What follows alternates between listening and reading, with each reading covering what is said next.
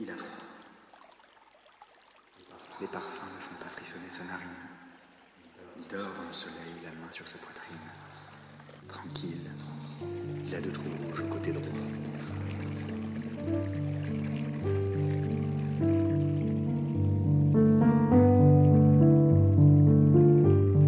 Je ne sentais plus rien, comme si mon corps s'était déconnecté. Tant pis pour lui, j'avais encore ma tête, ou du moins mon esprit. J'y voyais de belles choses, de somptueux souvenirs, des images familières que j'avais encadrées dans ma mémoire. D'autres moins précises, comme une vieille photo au fond d'un tiroir. Ensuite, celle dont la pellicule était gâchée, que j'avais depuis longtemps oubliée. À mesure que s'enfuyaient mes pensées, je les voyais rejoindre ce coin dissimulé de l'étrange code que partagent les humains.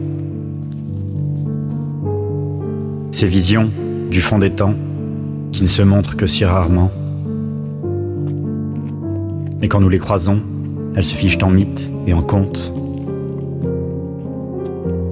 Cette enfance qui dort dans le monde d'avant, tirée par des chars, montée sur des éléphants, ici violents et revanchards, ici poétiques et bienveillants. Et plus loin, bien avant, des créatures oubliées, nos arrières et quelques grands-parents, des cousins éloignés, bercés au souffle des volcans. Et moi je vole, léger comme l'air, je suis partout, je suis tout le temps. J'étais enfin libéré de tout, j'allais de terre en terre y contempler le ciel. Quand ils me ressuscitèrent, on m'avait amputé mes jambes et dérobé mes ailes.